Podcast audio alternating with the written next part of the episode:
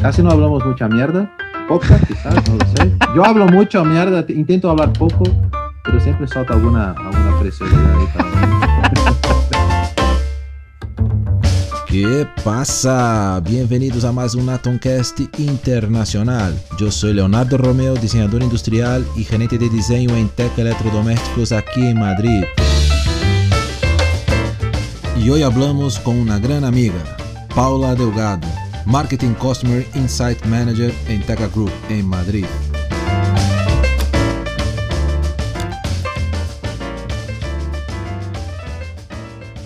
Bueno, entonces empezamos. A ver, dime un poco quién eres Paula Delgado Gallego. Gallego, perdona. Paula Delgado Gallego. Muy buenas, Leo. Encantada de hablar contigo. Pues mira, te cuento. Mi, inicio en el mundo de la investigación de mercados y por qué. Pues mira, empecé a estudiar em, psicología porque, bueno, como era un amante de la publicidad cuando era joven, el marketing me llamaba mucho y decidí esta carrera porque era un, una vía un poco para llegar a, este mundo desde otro punto de vista. Psicología siempre se puede aplicar a cualquier ámbito de tu vida, a cualquier punto laboral y bueno, llegué desde ahí en la Universidad Complutense de Madrid y luego de ahí directamente, en lugar de meterme en tema publicidad y marketing, pues me fui un poco al otro lado donde vamos viendo un poco la visión del consumidor sobre todo lo que se desarrolla en el lado de publicidad y marketing. Y al final estuve en grandes empresas eh, durante unos años como Ipsos o Millward Brown, que ahora está dentro del, del, grupo Cantar. Ah, em, y ahí un poco pues analizamos sobre todo temas de comunicación y, publicidad. De ahí hice un pequeño salto en una empresa un poco más pequeña que se llama Punto de Fuga y donde nos focalizamos sobre todo en estudios ad hoc.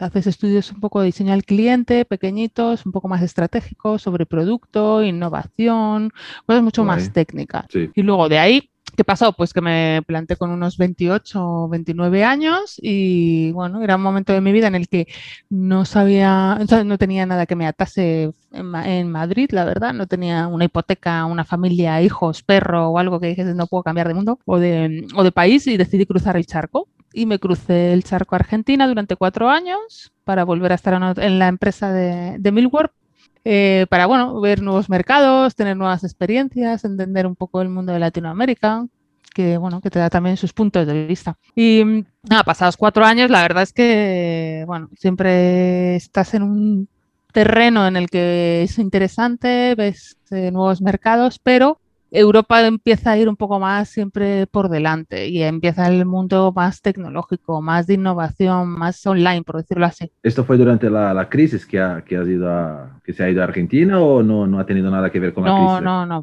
fue posterior, fue, fue posterior. Esto fue eh, en Argentina, yo dejé Argentina cuando eh, ha dejado, la, eh, dejó el, mandato, ah, pues justo este terminó y yo, pues, justo antes de que terminara me volví. Me volví más que nada porque me llamaron de, de Cocktail, que es una empresa que, está en España, en Madrid, y están muy fuertes ahora. De hecho, han crecido un montón y se han expandido pues, por Latinoamérica, están también en Inglaterra, están ya dentro de, grupos más grandes.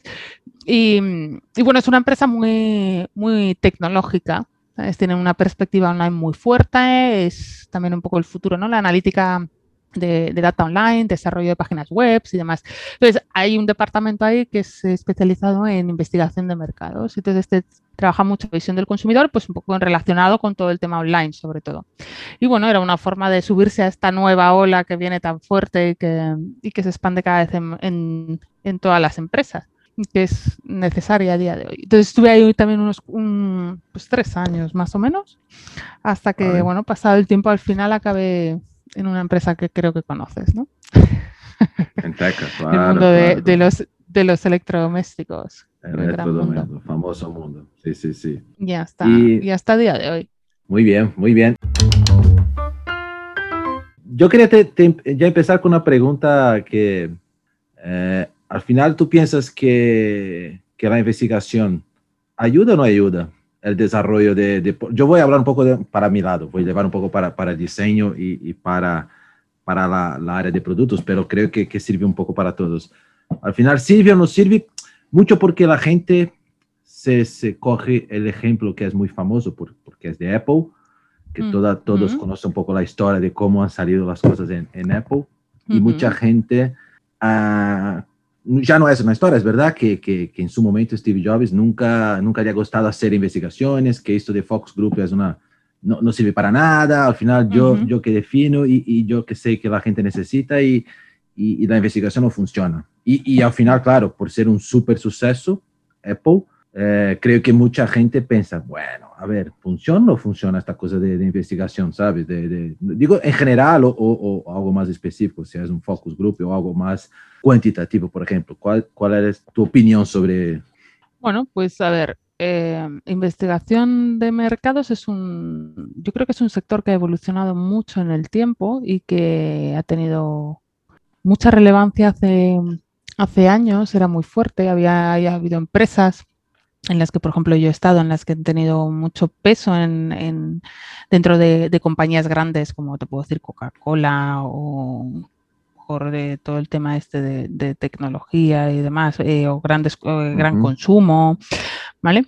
Em, entonces, se han hecho investigaciones que han sido relevantes. El cómo se analizan a día de hoy los datos a cómo se analizaban hace tiempo creo que ha evolucionado. Y tiene que ver un poco por Em, un poco cómo va el tema de la dinámica de los trabajos, de las necesidades, de lo que las empresas a día de hoy quieren saber del consumidor, las diferentes fuentes que tienes de, investigación, que no es solo la pura investigación de focus group y demás.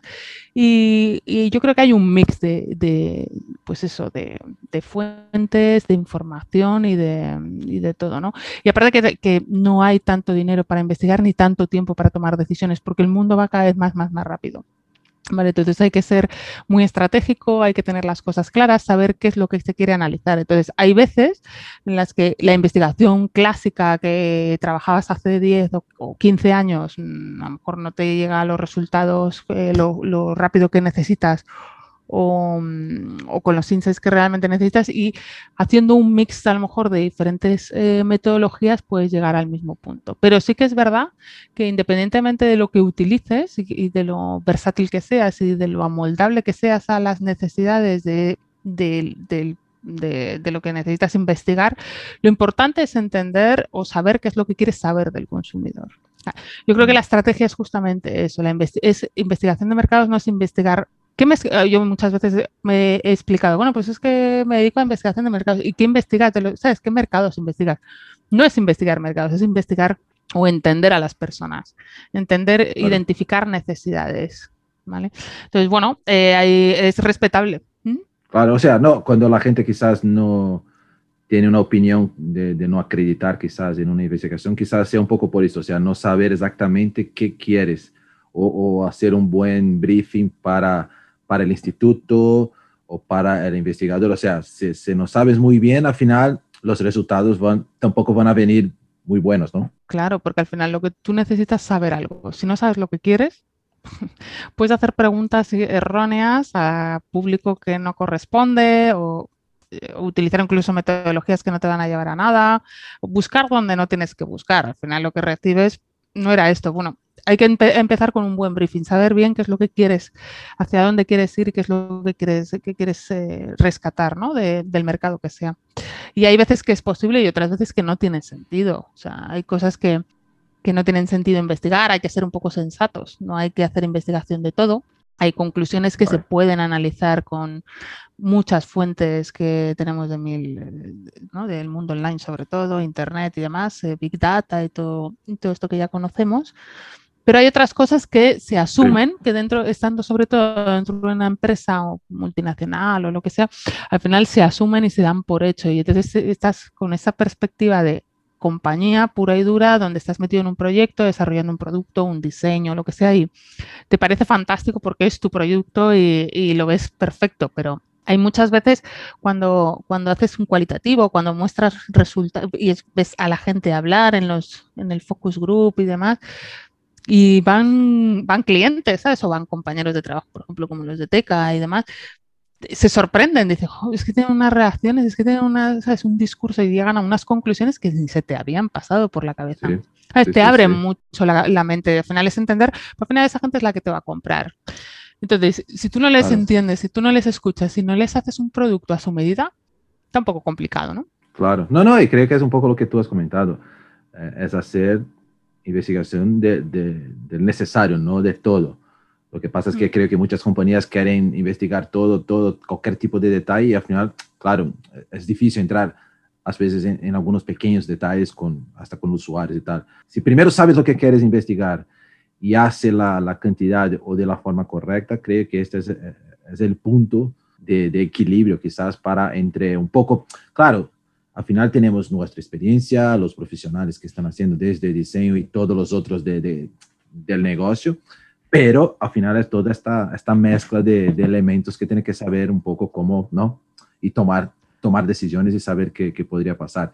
Y siempre, seguramente, se quiere ser un poco, mi, mi opinión en este caso, se quiere ser un poco más, a veces, atrevido a nivel de, de, de empresa o de, innovación, siempre va a tener quizás un toque de riesgo también, porque al final es un poco también que la gente muchas veces en un primer momento no, no le gusta porque es algo que sale mucho del mundo normal y, y, y, tú tomas un poco de riesgo, no mucho, claro, al final todo mucho con, con cuidado, pero necesita siempre, creo que es, es, es, un poco parte de, no digo solo de producto, creo que hay un poco en cualquier tipo de, de, business, ¿no? Totalmente de acuerdo, totalmente de acuerdo. O sea, sobre todo en el, en el, punto de innovación, que bueno, que sabes que hemos ido trabajando también en, eh, juntos, ¿no? En, en, varios proyectos y demás, intentando entender qué es lo que es realmente relevante en el mercado. Y, y, lo hemos analizado y puedes identificar unas ideas, hay proyectos o ideas que pueden salir adelante o no, pero por lo menos a nivel eh, inversión dentro de una empresa donde ya sabes que da la situación que tenemos ahora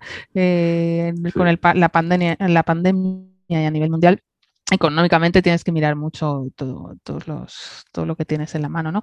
Y dónde lo tienes que invertir. Entonces, este tipo de, de ejercicios que nos ayudan un poco a, dirigir el punto y a, ir directamente a lo que es relevante. Y a partir de ahí entender sobre todo no solo que el producto es relevante, sino lo que estás vendiendo desde una necesidad, cubriendo a lo mejor algo que, es un dolor o que está resolviendo un problema y demás. Entonces estás generando en torno a ese producto que desarrollas de innovación un storytelling o una, una razón de ser que vas a hablar con el consumidor directamente luego en otro proceso de desarrollo o de comunicación con toda la parte de marketing, va todo muy hilado y que luego eso además lo vas a ver plasmado en el punto de venta. Entonces, si tú empiezas a desarrollar una idea de innovación desde donde el punto, el centro de todo es el consumidor, es mucho más fácil de desarrollar y de, y de te evitas errores. ¿Vale? Si, si, además, si coges un proyecto ya desarrollado y, y testas un, una publicidad, una comunicación o un, una estrategia especial en punto de venta o lo que sea,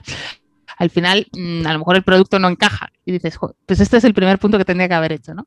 Y además lo podemos hacer en un momento en el que no tienes todo ese proceso, proceso de fabricación ya desarrollado y has invertido un montón de dinero, sino que lo tienes en un prototipo que no te ha costado nada, que puedes ir a una muestra pequeñita para saber un sí y no rápido, ¿sabes? Sí, no, no, no, verdad, verdad. Y al final hay, hay, siempre la duda, porque cuando hablamos de investigación se habla, no, esto va a ser quali, esto va a ser quanti, vamos a hacer un poco quali, un poco quanti, empezamos con quanti, con quali. Al final tiene, tiene, tiene una fórmula o tiene un, una forma de saber cuándo utilizar una u otra, o siempre tenemos que ir para las dos, o, so, o podemos solo quizás, yo, yo he trabajado en sitios que, que con una, una quali ya, ya se tomaba algunas decisiones porque tiene, es un nivel de información distinto de una cuantitativa, es verdad.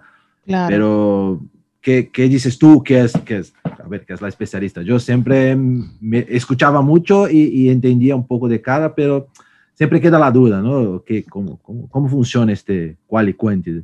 El, el famoso quali quanti. A ver, depende un poco del objetivo final, justamente. O sea, qué es lo que quieres saber tú del consumidor. Y sobre todo, eh, si es solamente una cosa local, si es una cosa de un mercado, si, si es un, un, ejercicio de muchos mercados donde las costumbres y las relaciones son diferentes. Entonces ahí hay que ver un poco también si optas por una metodología u otra. Eh, también entender un poco si el producto es algo físico, si es algo que puedes testar de una manera clara, eh, manera digital, que es ahora un poco lo que, cómo se hacen sobre todo las investigaciones a nivel cuantitativo. Em, y también un poco los recursos que tengas. Si no tienes mucho presupuesto, pues eh, hay que ajustarse. ¿no? O sea, hay un montón de variables que te pueden ayudar a, identificar si es una metodología u otra o una combinación. No siempre hay que hacer un quali quanti, no siempre hay que hacer un quali y luego un quanti. El orden típico que se, que se suele hacer. Em, bueno, de, por ejemplo, en el mundo cualitativo, eh, lo que realmente funciona o para lo que se utiliza es sobre todo para pues ideas que no están desarrolladas, que son en las que todavía no has invertido dinero para, para aterrizarlas y que no que tienes varias opciones para testar donde algo muy muy conceptual sí todavía muy conceptual con estrategias totalmente distintas o con storytellings que nada que ver para entender cuál es la que mejor encaja engancha enamora al consumidor y habla mejor de la marca y explica mejor tu producto por ejemplo ¿no? ahí es un proceso donde donde te puede ayudar mucho o a lo mejor, em, pues qué cosas eh, son relevantes en un mercado que luego quieres eh, identificar o darle un peso, saber un poco qué es, cuánto de, de, lo que hemos identificado como relevante de un concepto, por ejemplo, que queremos desarrollar. Vamos a hacer primero una fase cualitativa. Entonces, hablas con gente que te, te, permite, al estar en un, pues, en un entorno como relajado y demás, te permite identificar un poco las, las fortalezas de un, de un, producto que estás en desarrollar, ¿vale? Entonces, por ejemplo, este producto luego desarrollas un concepto como más más eh, estructurado gracias a todos los insights que has recibido en esa parte cualitativa, oye, pues yo este concepto lo cambiaría así, le incluiría esto, cambiaría un poquito esto, esto lo eliminaría porque no, no encaja nada, yo creo que esto ayudaría un poco a la marca, etc. Entonces, al final desarrollas un concepto más estructurado y eso lo que haces es decir, bueno, ¿cuánta gente en, mi mercado o incluso en varios mercados puede comprar este concepto, ¿no? O, una publicidad o lo que sea, ¿no? Al final lo testas de manera cuantitativa y aquí haces más, aquí lo que haces es de la manera más económica, a día de hoy la mayoría de las investigaciones se están haciendo a través de plataformas online. Entonces, lanzas una encuesta, haces una serie de preguntas y evalúas ese concepto y a partir de ahí ves si el concepto funciona o no funciona, si persuade, si engancha, si enamora, si y al final es un poco la, si se entiende, sobre todo. ¿Vale? Eh, también otro punto interesante. Entonces, em, entender un poco qué, qué, cosas son relevantes de este, de este concepto, de esta publicidad, o lo que, lo que tengas que testar. ¿vale?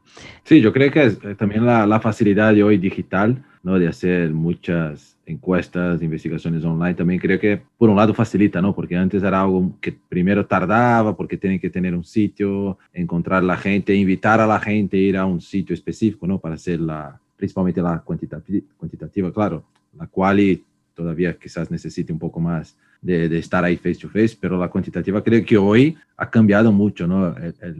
Por, por, las facilidades tecnológicas ¿no? que tenemos hoy. Efectivamente, además es que no es que es una, una cosa hace muchos años pues te llamaban por teléfono o te paraban en la calle y te quedabas una hora contando una encuesta, ¿sabes? Contestando una encuesta a un entrevistador en un parque. Eso está hiper obsoleto hace muchos años, ¿no? No tiene, nada, no tiene sentido, ni pies ni cabeza. La, metodología online lo que te permite es justamente llegar a, a cualquier parte del mundo y preguntar de una manera más consistente y tener 200, 300, 400, 1000 entrevistas, las que necesites para que los resultados sean representativos en X mercados y además poder compararlos. Luego puedes hacer muchos análisis ¿no? y, y descubrir todos estos insights. Entonces, y es una manera muy rápida y muy barata. Lo importante es saber qué es lo que tengo que preguntar y preguntarlo bien. Sí, al final de, lo que tú comentabas de, la importancia de un buen briefing, ¿no? Que si tienes un buen briefing, sabes lo que quieres, es mucho más, más fácil, ¿no? Y, y dentro de una empresa, ¿qué tipos de departamentos ahí que se en general? Porque claro, siempre hablamos, cuando hablamos de investigación, siempre, siempre se habla mucho para, para, claro, diseñadores, la gente de producto, la gente de marketing, y básicamente se para por ahí. La gente, eh, eh, a, la idea general, digo, sabemos que hacemos. Eh, ¿qué, ¿Qué, otras áreas puede ser interesante utilizar el, el recurso ¿no? de la investigación que, que, tú conoces o ya has tenido experiencia tal? hasta áreas que sea un poco que, que, nadie va a pensar que, joder, se hace investigación en este tipo de área que, que nunca había escuchado. Bueno, lo que normalmente las empresas más grandes y demás están especializadas porque tienen herramientas específicas para evaluar lo que es la imagen de las marcas, eh, sobre todo el tema de comunicación y demás. Y todo esto son como sus herramientas más fuertes, ¿vale? De unas metodologías muy concretas. Em, y aquí está, entra todo el mundo de la publicidad, sobre todo comunicación y acciones especiales y demás. Pero sí que es verdad que y bueno, esto lo hemos visto también dentro de nuestra propia empresa, que hay tú puedes acompañar al desarrollo de un proyecto con investigación desde el minuto uno, porque como te comentaba al principio, ¿no? Si tú tienes al consumidor en el centro de toda, de toda esta idea, y tú entiendes que es lo, eh, descubres ciertas necesidades o, o, cosas que, puedes mejorar y demás con una experiencia, por ejemplo, en la cocina o, con un producto de, cualquier tipo. ¿no? Eh, si quieres hacer una innovación en este sentido, lo primero que tienes que hacer es investigar o, identificar qué es lo que siente esa persona en esa situación para poder sacar un poco ideas que te ayuden a desarrollar nuevos productos. Estos nuevos productos son cosas que puedes sacar de una manera, pues ya te digo, eh, analizando a un grupo pequeñito de personas. Entonces, a partir de ahí, si esto luego lo, lo, concretas y, lo, y lo confirmas un poco con, esta parte cuantitativa, ya estás asegurándote muchísimo, muchísimo trabajo y estás ahorrándote mucho dinero, mucha inversión. Y sabes que estás yendo un poco al centro. Ahí estás ayudando un poco a, la, parte de producto, de fabricación y demás. Y de, y de diseño, obviamente, porque aquí no es solo, no es, no, es solo materia prima lo que se trabaja, sino que también es muy importante el diseño, engancharles con, con, ¿no? con, con líneas. Con... Claro, claro, no, sí, sí, con todo, ¿no? Al final es un, conjunto, ¿no? Luego hay que saber también mucho eh, identificar en qué puntos tienes que, dónde se encuentra la gente que realmente va a necesitar este producto, entender un poco el punto de venta, analizarlo, ir al punto de venta, hacer un mystery shopper, que es una investigación que te ayuda a entender un poco cómo se relaciona el vendedor con el consumidor, qué es la, dónde están esas oportunidades, cómo puedes contar o puedes vender este producto de una manera significativa que no está haciendo la competencia, entender qué espacios blancos te está dejando la competencia en el punto de venta también. Y, bueno, ser ahí un poco más inteligente y rápido para identificar ahí sus oportunidades. Y luego también tienes toda la parte de, clásica que, de, cómo lo vendemos en, el más media, ¿no? la que, bueno, ahora ya es no solo televisión, radio, prensa, online, redes sociales también tiene muchísimo peso. Un, arma un poco de doble filo, pero, pero bueno, ahí tienes que estar, ¿no? De alguna manera. Guay. Y, y, en las grandes, bueno, tú has trabajado, en, por ejemplo, en Ipsos, ¿no? Creo que Ipsos, no sé si es la más, la más grande, pero una de las más, ¿no? Ahí a nivel mundial.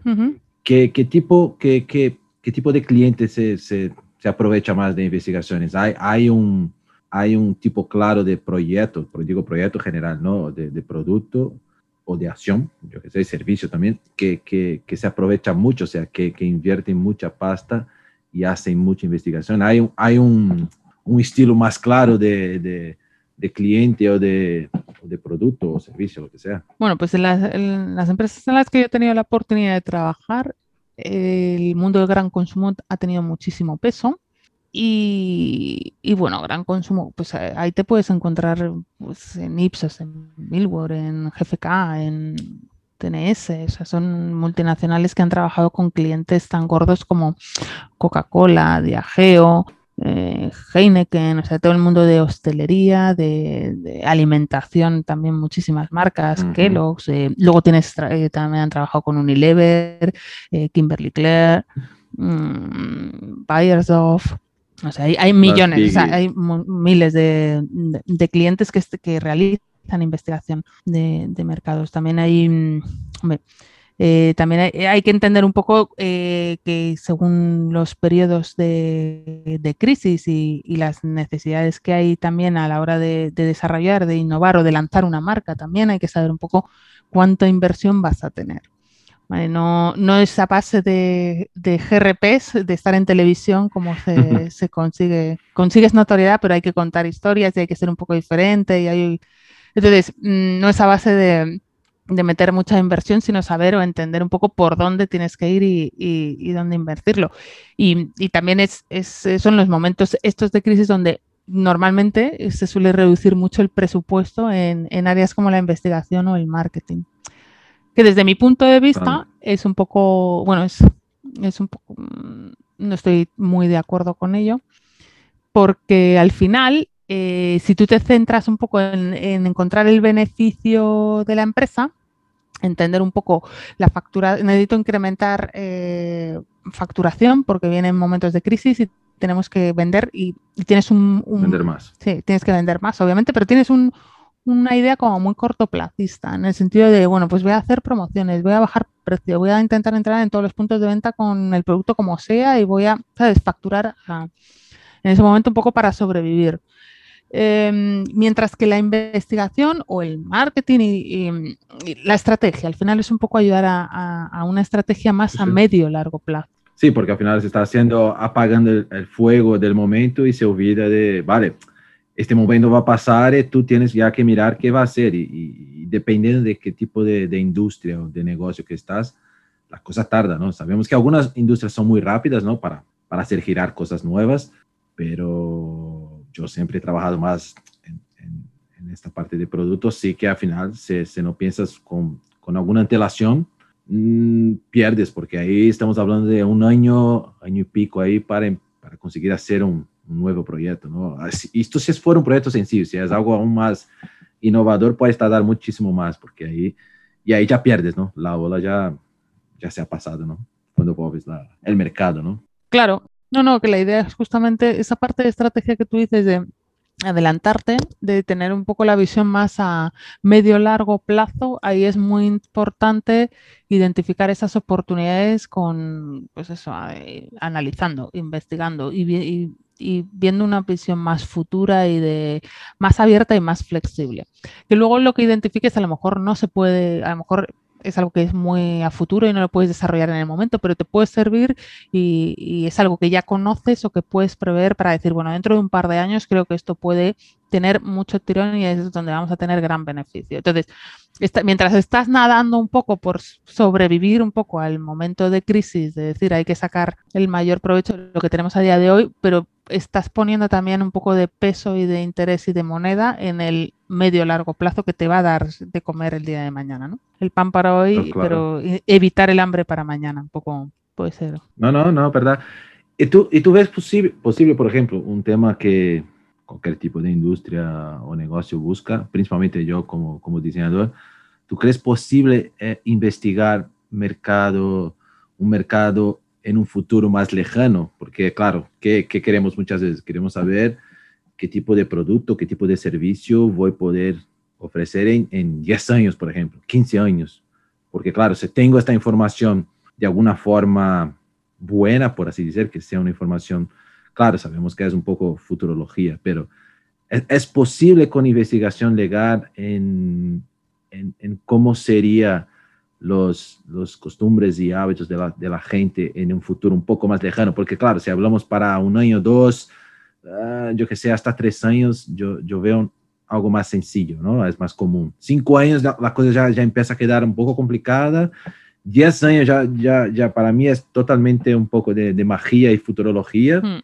Es verdad, porque el, el, mundo en diez años puede cambiar muchísimo, ¿no? Hasta, por ejemplo, la, la pandemia o una guerra, yo que sé.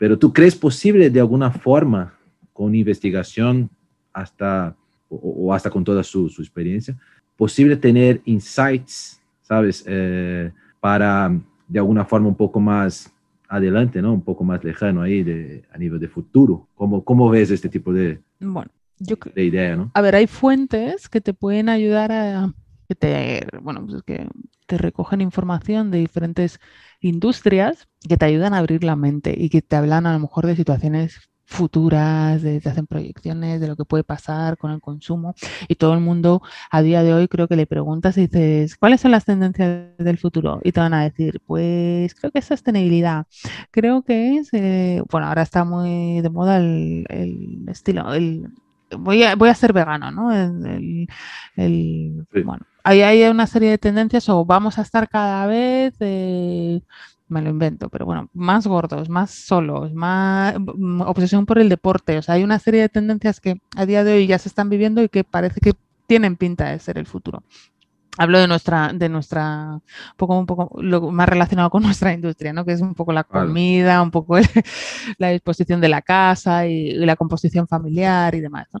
Pero bueno, al final son ideas que de diferentes mercados te pueden abrir un poco el qué va a pasar a día de, el día de mañana, pero efectivamente con una investigación no vas a poder analizar a día de hoy lo que va a pasar eh, dentro de dos años, porque el consumidor no lo sabe, el consumidor está a la expectativa de lo que le van a ofrecer. Es muy difícil en una investigación decir, imagínate que en los 80 mm, hubiésemos preguntado por todo el tema de, móviles que tenemos a día de hoy. La gente estaría diciendo, ¿qué me estás contando? No entiendo nada, ni de broma. Y, es divertido porque, eh, no, eh, no, estoy de acuerdo, o sea, nadie, creo que hasta nosotros, porque nosotros, bueno, somos de la misma generación, entonces me acuerdo que cuando empezó el tema de móvil, que ya estaba, joder, ya tengo un, teléfono en mi mano que puedo llamar, y, mismo nosotros nunca hemos pensado que en nuestra vida tendríamos un ordenador, que es lo que tenemos hoy, o, muchas veces mejor que un ordenador, en las manos.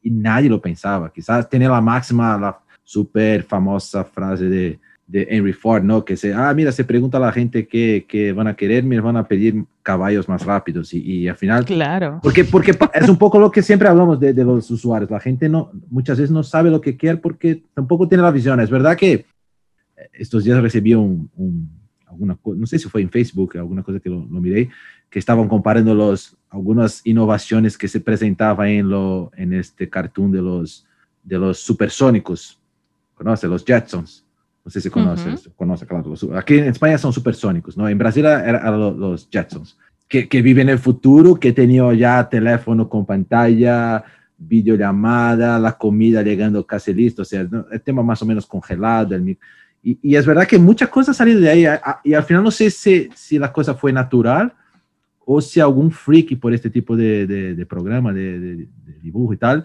le gustaba y dijo, joder, voy a intentar hacer esto, ¿no? Voy a intentar hacer esto que, que, que han propuesto aquí en plan muy conceptual, pero a ver, y, busca estas cosas, ¿no? Entonces es muy, es interesante porque la gente muchas veces, nosotros somos el usuario normal, ¿no? El, el, el consumidor mediano, creo que es muy limitado, somos muy limitados. Creo que poca gente tiene esta, consigue hacer este tipo de ejercicio, ¿no? Y buscar eh, qué tipo de cosas la gente puede gustar en un futuro ya un poquito más, más, más lejano, ¿no? Para trabajar en esto, ¿no? Claro, es justamente la habilidad de poder identificar oportunidades con lo que se va a venir en un futuro, tener una vista, ¿sabes? Un ojo en qué puede pasar dentro de 5 o 10 años con toda esta información que tengo sobre proyecciones que me hacen de diferentes eh, categorías o industrias o, o lo que sea, y qué cosas está el consumidor a día de hoy dispuesto a aceptar, a asumir y a decir, bueno, esto lo puedo incorporar o no lo puedo incorporar. Em, bueno, hay muchas veces que en, los focus groups y demás puede pasarte que te dan una idea como muy innovadora y les parece fenomenal y demás, y luego cuando hablas de un, vale, esto te costaría tanto, ¿sabes? O este, esto te requiere X esfuerzo y demás, y pum, el concepto se te cae. Entonces también hay que entender un poco hasta qué punto el consumidor es flexible para adaptar una idea ¿sabes? Un, un producto nuevo o un estilo de vida nuevo. no todo es, eh, o sea, el, consumidor siempre va a tener un esfuerzo por algún lado, ¿no? Económico o, o, físico o emocional, ¿no? Al final es eso. Hay que saber un poco. El secreto es tener, no solo hacer la, la, innovación, pero saber cuándo tiene que salir esta innovación, porque seguramente hay gente que ya ha salido cosas ahí que por, por estar en el tiempo que eh, no en el tiempo correcto, la cosa no va adelante y se lanza su competencia, yo que sé, lanza dos, tres años después y la cosa va bien. Y tú, joder, ¿cómo? ¿Qué ha pasado? Pero quizás la gente no, no estaba tan preparada, los, todos estos otros puntos, ¿no? Que, que nos comentaba, ¿no? De esto de que, ah, bueno, por precio, por, por, por situación actual del mundo. Eh, es como, bueno, si alguien lanza una mascarilla súper tecnológica, la cosa va a funcionar. Pero si, si tú hace un, dos años lanzaste una mascarilla súper tecnológica, gente, pero ¿para qué? Esto es quizás como mucho un médico te va a comprar o gente en China o en Japón que les gusta el tema mascarilla, ya, ya, ya utilizaban antes, pero qué mierda, ¿no? ¿Para qué una mascarilla? Y ahora la cosa funciona, o sea, la gente quiere una mascarilla guay o, súper tecnológica y transparente, yo qué sé. Entonces es, la situación también hace un poco la, la, te puede ayudar o no. Rapidez de adaptación, ¿no? Al final un poco, ¿sabes lo que pasa en la...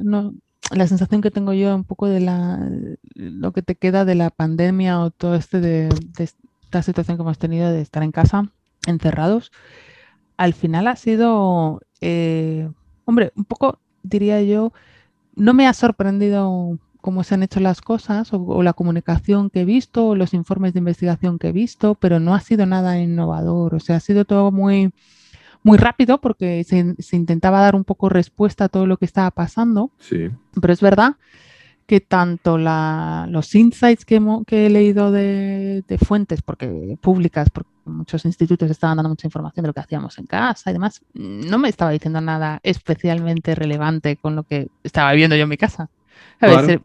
Era un poco, me pareció un poco como muy a matacaballo, muy rápido y demás, pero no me daba las ideas justas o, los insights relevantes que me ayudasen a tomar decisiones sobre el negocio, por ejemplo. Luego, por otro lado, a nivel de marketing, otra cosa que también me sorprendió es que todo el mundo hablaba de la misma manera sobre el mismo tema.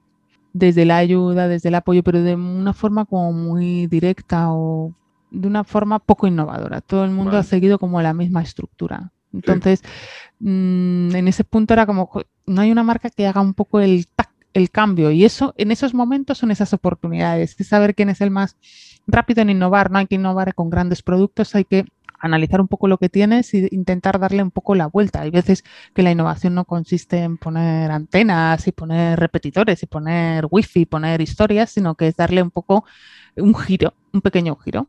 Entonces, y se puede hacer no solo en producto, también en, todo esto, ¿no? Entonces, a, mí esa sensación es la que me ha quedado después de todo el tema de la pandemia, que al final entre insights y comunicación se ha quedado todo un poco como muy, muy flojo, muy rápido y hay que salir y hay que tener esa notoriedad. Luego sí. que hemos visto más adelante como que estaban más aterrizadas, más pensadas, comunicaciones súper brillantes, o sea, muy destacadas. Como la última que he visto, por ejemplo, que me gustó mucho es la de Nike, ¿no? que utiliza el logo para tapar la boca de, de, las personas y dice, usa la mascarilla, ¿no? Eh, pues simplemente con ese tipo, claro.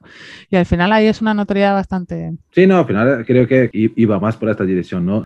No tanto de, de, de coger su cliente lanzando productos, intentando forzar una situación, pero sí quizás en comunicación. De, de, creo que mucha gente ha ido para un lado de, no, no, voy a aprovechar ahora porque tengo un tipo de producto, voy a crear alguna historia aquí para vender más que la gente quizás mm, después que piensa un poco, digo, que, que tú estás aprovechando de la situación, o sea, no es lo que me gusta. Y, y, y al revés, cuando hace una buena comunicación, pensando en, en, la persona y más en ayudar do que ganar dinero, que al final vas a ganar porque ganas la, la, confianza de la gente, ¿no? Más confianza. Brand awareness en este caso, como, como este ejemplo de Nike algunas otras que sí han hecho algo, algo bueno. Pero es verdad que creo que el, el tema de, de, poder ganar algo viene antes y ahí quizás las decisiones no son las, no fueron las mejores, ¿no? Para muchas empresas también, ¿no? Por cierto. Mm. Eh, volvemos a lo mismo, al final ese consumidor está en el centro y el consumidor le tienes, le tienes que escuchar, tienes que entender un poco lo que está viviendo, lo que está pasando y además es que tú estás metido, en este punto tú estabas metido en el mismo ajo. Em, entonces, bueno, es cómo puedo hacer cómo puedo conectar con esta persona en emociones de la forma más directa, más franca, más sencilla y no tan reiterada o muy estructurada, muy, no sé, estamos todos en lo mismo, vamos a salir de aquí, o sea, lo repites, lo ves una y otra vez de mil marcas y al final es como, bien, vale, pero no veo la solución, ¿sabes? No me, no. me, identifico con esto. Entonces al final pierdes un poco la atención. Eso es. Exacto, más lo mismo. No, no, es verdad, es, creo que fue una... Y todavía se... se... No, no, hemos salido, o sea, todavía hay, hay, hay espacio para, para intentar algo, ¿no? Todavía, ¿no? A ver, seguramente mucha gente no está aprovechando, pero aún hay, hay tiempo, ¿no? Y, pero cambiando un poco, viendo su, mirando un poco sus experiencias. Entonces, claro, cuando se ha ido a, Argentina, o sea, tú, has, habías dicho un poco a, la cosa al revés, ¿no? Porque, claro, nosotros ahí, yo estoy ahí un poco también, los otros latinos siempre estamos buscando el mercado europeo, el, glamour, joder, vamos a trabajar en Europa, vivir en Madrid, Barcelona, que, yo digo esto porque la gente tiene tanto glamour ahí en, en Sudamérica que, y al final es es bueno, claro que es bueno, es interesante como experiencia, sin duda es, es una de las mejores cosas de esto, de poder salir un poco de, de también de la zona de conforto, pero hay todo un glamour que al final llegas aquí, estás trabajando como, como yo, por ejemplo, trabajo como trabajaba en Brasil, llegas en una rutina y, y tú has hecho justo al revés, tú has ido a Sudamérica, Argentina, Buenos Aires, ¿sí? ¿Y, qué tal el, el, cambio esto? No digo por, por cultura, pero ah, en el mercado de investigación. Hay, hay mucha diferencia de, de cómo la gente eh, entiende, cómo, cómo, cómo se utiliza. Pues he de decir que, bueno, fui a una empresa que ya conocía, una empresa que para mí a nivel laboral me supuso un crecimiento importante y son muy especiales para mí, que son la empresa de Melbourne Brown. Eh, aterricé en Argentina y fue la experiencia, hay una diferencia, obviamente. vienes, estás en una multinacional donde tienes las mismas herramientas, tienes metodologías muy parecidas, eh, pero está eh, clientes también que compartes, o sea, estudios que podías hacer, pues a lo mejor para mm, Telefónica o un Unilever o una banca o lo que sea, pues lo podías hacer perfectamente en España, como lo puedes hacer en Argentina y lo puedes hacer en cualquier parte del mundo. Es la, es la gracia un poco de estas, de estas empresas, ¿no? Que te abren un poco el eh, multimercado. Pero sí que es verdad que a nivel de costumbres y de cómo se trabaja y demás, los ritmos son diferentes. Eh, pero a nivel analítico, he de decir que la empresa era buena, había técnicos muy buenos y, aprendes mucho y ves mercados muy distintos y es una experiencia que en el fondo enriquece, te da a mí me dio bastante una, idea bastante abierta y completa de, la diversidad que hay entre los diferentes mercados em, y, de oportunidades que hay. O sea, al final em, los productos, cómo funcionan, eh, toda la experiencia de multicountry la, la viví sobre todo en, eh, en, esos años, porque al final son, es una empresa que estando en Argentina se hacían estudios muy de lo que llamaban el cono sur y luego el Centroamérica y demás. Entonces al final estás viendo pues Chile, Argentina, mm, Brasil, eh, y por otro lado estás viendo toda la parte de México, mm, islas del Caribe, dependiendo un poco de los clientes ibas tocando uno u otro, ¿no? Y cómo y la diferencia tremenda que hay a la hora de eh, evaluar los mismos conceptos. los mismos anuncios, las mismas ideas, o sea, la comprensión que se tiene, eh, que gusta más en uno o en otro, eh, es, brutal la diferencia. O sea, la, idea de la marca y tal. Entonces es muy importante a la hora de desarrollar algo.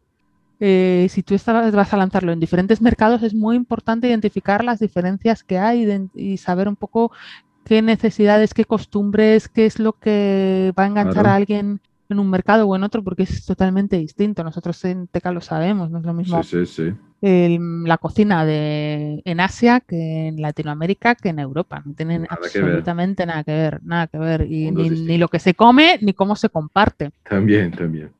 bueno, pues eso, eso es un poco la, gracia de, haber viajado al otro lado del charco, ¿no? Que, que gané un poco esa visión de, de, mix de, de culturas que al final te, no sé, enriquecen mucho. No, no, es verdad, y creo que, que a mí cuando estaba ahí en Brasil, en BCH también, en Latinoamérica, que era para, para donde trabajamos, y pasaba mucho en el electrodoméstico, puedo decir que, que, es que por más cerca que estemos ahí de todos, ahí en, en Sudamérica o Latinoamérica, hay una diferencia súper fuerte a nivel de productos, de, de, usos también del producto, de, de, estilo de diseño también cuando hablamos, porque hay diferencias desde México, que es muy distinto, llega a Brasil, que tiene su estilo ya un poco más europeo, a otros países como Argentina, que también tiene sus, sus, sus productos a nivel de electrodomésticos también súper particulares ahí.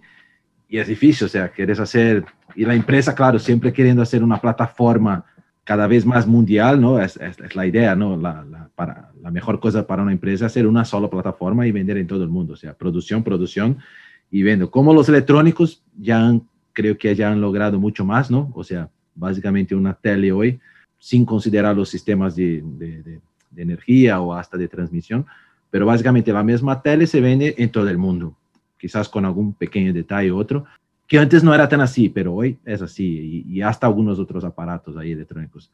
y, quizás para mi suerte, yo creo que, es, que me ayuda esto, que en electrodomésticos, en electrodomésticos la cosa no es así.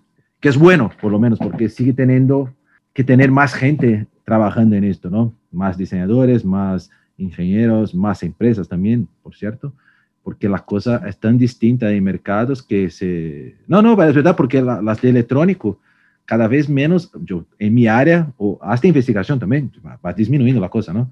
Ya no hace falta, o sea, hacen todo en Corea, LG, Samsung, que son las, prácticamente están por todo el mundo ahí, y hacen la fiesta, ya está, no, no hace falta más tener un equipo de diseño en, Sudamérica, porque me da igual, voy a vender.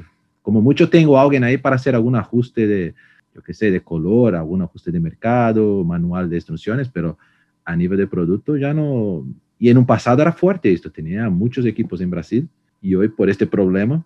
Y creo que seguramente el mercado de, investigación va un poco ahí también con esto, porque cuanto más desarrollos de, todo, ¿no? No, ¿no? no digo solo producto, más investigación o, equipos o empresas tiene que tener, ¿no? Y, es, es, un poco esto, no sé cómo, cómo tú también ves esta reducción o aumento de mercado. Para mí el mercado se va cada vez más, me parece que está disminuyendo ahí, ¿no?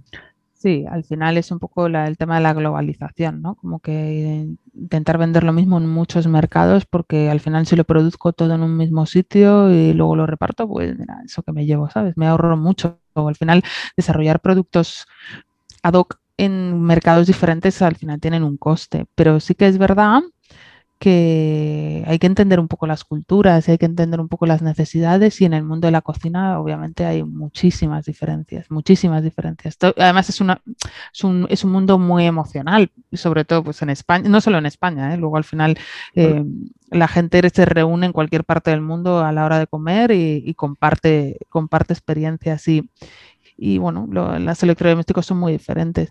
Y luego también a nivel de comunicaciones, ah, yo lo notaba muchísimo y era obvio, pero no se hacía por una cuestión de presupuesto. Tú vas a poder testar una publicidad online en muchos países. ¿Vale? Entonces, cuando tú ya la tienes más o menos desarrollada, no la tienes grabada con gente normal, sino que la tienes con dibujos, un storytelling y demás. Sí, sí. Em, o a lo mejor ya la tienes aterrizada. Vamos a pensar que ya está aterrizada y que la has grabado en Alemania, todos rubios, monísimos, guapísimos, y la testas en país de Latinoamérica, que cuántos rubios hay. Pues un poquito, ¿no? Entonces, eh, eh, es, como el, choque, de, me pasaba mucho allí de decir comentarios, luego te haces preguntas abiertas que ellos pueden expresar lo que les gusta, lo que no, eh, lo que han entendido, lo que sea. Pues es que no entiendo por qué salen todos los alemanes, porque son todos rubios, porque pues este es un anuncio que no, te, no, está hecho en mi país. Son, no es de mi mundo, ¿no? claro. A ver, en ese punto, ¿por qué se hace así? Y, y, un poco para ahorrarte un poco los, los costes. No vas a desarrollar una publicidad en la que no sabes si la vas a lanzar porque a lo mejor tiene problemas de que no se entiende o que no gusta o que genera de rechazo, la marca no es, no tiene un rol relevante o lo que sea. Entonces no, no vas a invertir tanto dinero en desarrollar una publicidad y grabarla ya con gente de diferentes países, diferentes versiones, porque es mucho dinero. Entonces, ahí es un poco donde te das cuenta, ¿no? Que, que hay que siempre poner un punto de hay que hacer las cosas según el consumidor en el país X te lo está pidiendo, porque ahí es donde le vas a enganchar, es todo el el, escuchar. O sea, al final es escuchar y entender, interpretar lo que te dicen y, saber preguntar. Claro. No, no, no, no, es, es, totalmente de acuerdo, totalmente de acuerdo. Y al final, y justo hablando de esto, o sea, hablamos aquí un poco por estar en España, quería un poco su, bueno, su opinión o su, que, ¿cómo ves España a nivel de, principalmente ahora ya llevando para un poco para mi lado, ¿no? A nivel de diseño, porque yo siempre hablo con amigos y, y creo que hacen algunos de los, de los podcasts también con la gente que, que yo cuando he llegado aquí he visto un país muy, muy clásico. Digo más España, quizás un poco Portugal, a nivel de diseño. Y me ha sorprendido porque, claro, tú, tú, tú tienes Europa en la cabeza, vale, Europa, y siempre muchas veces hablamos en plan general, Europa. Y no es así. Al final tienes España, Portugal, Alemania, hay, hay, hay grupos de países que se pueden juntar, otros no. Italia, que es otro mundo cuando hablamos de diseño y tal. Y, y ¿Cómo lo ves? Porque yo, yo, en mi opinión, España creo que está mejorando, pero todavía tiene un estilo muy, la, gente en general también, estoy generalizando, es verdad que, que, quizás no sea tan correcto, pero yo tengo la impresión que es un país aún clásico. No sé tú, claro, como una, buena española madrileña, ¿cómo, ¿cómo lo ves? A ver, pues mira, te voy a contar un, estudio, un estudio que hicimos, por ejemplo, uno de los insights que, identificamos y que efectivamente, estamos en un punto eh, todavía un poco como evolucionando. Hablo de diseños de casa, ¿vale? Y eso también puede afectarnos a nuestro, a nuestro mercado. Pero mm, el diseño de las casas, bueno, pues es que pasamos del, del marrón del mueble de toda la vida que no lo hemos cambiado y demás, que está en casa, lo hemos cambiado por el de Ikea, la mayoría de la gente. O sea, el primer paso es como, es como que vamos evolucionando así, ¿no? El, barato, el, bueno, el barato, me refiero al, al, estandarizado eh, blanco, que lo montas tú, que bueno, que la evolución está todavía ahí. El, gran diseño de, venga, vamos a darle un, vamos a traernos un poquito, vamos a jugar un poco con colores, vamos a, estamos ahí que en España todavía nos cuesta un poco, ¿no? La innovación y de, y de, hacer el romper. Es verdad que en otros mercados como Alemania o países nórdicos, a lo mejor, o que aunque tengan líneas más, más rectas o más limpias, que es un poco la idea que tienes, al final creo que el diseño está un pelín más evolucionado, ¿verdad? Que es lo interesante para mí, porque Italia hizo el movimiento hace muchos años, ¿no? Desde los 80 ya, o quizás antes, del, mm. Made in Italy, el design, design italiano, que es muy fuerte, que ya no es tan fuerte cuanto fue en un pasado, pero digo por, por, por ser también en la misma línea latina, ¿no? De tener un poco más de, y quizás yo veo España como, antes de conocer con más profundidad, algo que estaría un poco más alineada con Italia a nivel de diseño, hablando. Y los alemanes siempre muy, todavía muy, muy ahí, un poco más, más, más sencillos, ni, y tampoco fuera de los nórdicos. Los nórdicos sí, sí, siempre han sido mucho, mucho avanzados, tal, minimalistas, pero siempre con su, con su diseño. Y hoy es verdad que los alemanes me parece muchas veces que, que, que ya están ahí un, un, paso adelante que España, ¿no? Principalmente. Portugal también creo que está casi en el, mismo paquete, pero yo diría más España, que es, que es donde conocemos. Y, y, y me quedó un poco raro, no sé por qué, pero quizás no tenga explicación, es difícil. Bueno, es un poco, a ver, es, eh, a nivel genérico, ¿eh? luego, o sea, bueno, es un poco la sensación que te digo a nivel personal, ¿eh? y un poco pues el insight de este, de este estudio que me, me marcó fue una de, pues es verdad, es que, es que pasamos de del marrón al, al blanco de, de, montado. O sea, mucha gente hemos dado ese paso, ¿no? Que, sí. que no tienes ese gusto de poner algo totalmente distinto, rompedor y pero bueno, eh, yo creo que poco a poco irá, irá avanzando. También, bueno, pues en lo personal me toca también un poco el tema de diseño y de decoración, que también veo esa visión un poco más adelantada. Eh, mi familia, mi madre se ha dedicado a la, a la restauración de la decoración toda la vida y es uh -huh. muy buena y, y obviamente ya va mucho más adelante. pero, pero bueno, igual también por la edad y demás tiene su toque clásico. Es un toque clásico, como más claro. rústico, más tal. ¿eh? Son, son, estilos, ¿eh? Y bueno, pero sí, es verdad que vamos un poco, un poquito para atrás en ese sentido. Sí, no, no, lo veo más así porque, claro, siempre un reto cuando, bueno, tú sabes bien, ¿no? Cuando hablamos aquí de, de las investigaciones que hacemos en Teca con nuestros productos y es divertido muchas veces que, que, que llego a veces o, o cojo conceptos que había hecho hace 10, 15 años en Brasil, para electrodomésticos también ahí, y llego aquí y la gente, wow, que no, joder, demasiado, esto está muy moderno y tal. Y yo, bueno, joder, tío, eso se utilizaba hace 10 años ahí en Brasil o en Latinoamérica y, y, vosotros mirando aquí, wow, qué moderno. Digo, entonces me, siempre me da esta, esta, un poco de, esa, de esta sensación. Pero es verdad que estoy generalizando, no no es todo así, pero hay, ¿no? Como en una, en una media ahí sí que, que la gente, pero no todos, quizás la, la, generación esta que viene ahora ya cada vez más va, va ya, ya, está mucho más alineada con otros, como tú has dicho, ya tienes una, una IKEA ahí, ya, que ya viene con otros tipos de productos, hasta ya no encuentras más estos clásicos, ¿no? Es, es difícil, entonces mm. creo que, que, sí o sí la gente va, va a cambiar, ¿no? Totalmente. Muy bien, es, es, ya, ya estamos llegando aquí una horita, ya casi, mira, así. Muy bien. es rápido, ¿no? Es rápido, sí, no duele, ¿no? Sí, ¿Ves? Sí, Muy yo fácil. creo que bien. Casi no hablamos mucha mierda. Poca, quizás, no lo sé. Yo hablo mucho mierda, intento hablar poco, pero siempre salta alguna, alguna preciosidad ahí para la gente.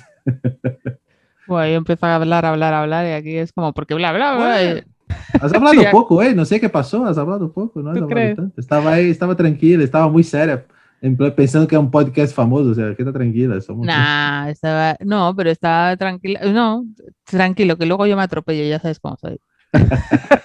que luego me dicen gol. Sí, sí, sí, eh, bueno, sí, sí. Esto es una broma interna, ¿no? Que, que, que palabra- Además, Quiero decir mucho. español y yo, yo ya no estoy teniendo más nada que estar hablando. Al final digo, bueno, gol. Gol. gol del Madrid. Sí, sí, Es es, poco. divertido. ¿no? Pero es bueno, ¿no? Es bueno hablar así, es, es divertido un poco para hablar de temas que muchas veces no, no hablamos en el día a día, ¿no? Claro, sí, sí, no hablamos nada de esto, ¿verdad? Bueno, a veces sí, eh, un poquito pero, por- pero yo, yo nunca había mirado tanto su, su histórico. de- Ya, yo sabía que estaba, había estado en Argentina, cositas así, pero nunca habíamos hablado Mm. en plan más detalle de algunas cosas. Y interesante, interesante. Creo que ojalá la gente guste un poco de lo que hemos hablado y, A ver. y si necesitan que, que te busquen en las redes sociales, Facebook, LinkedIn, eh, ¿cuál es la otra? Eh, Instagram, no, Instagram no tienes, ¿no? Instagram sí que tengo, lo que no tengo es Facebook. Ah, no tienes Facebook. Madre mía. Pues hay que Vale. hacerse, o sea, que no se preocupes. Vale, entonces ya eres, ya eres moderno, un poco más moderno. Moderna soy, moderna soy. ¿eh? Sí.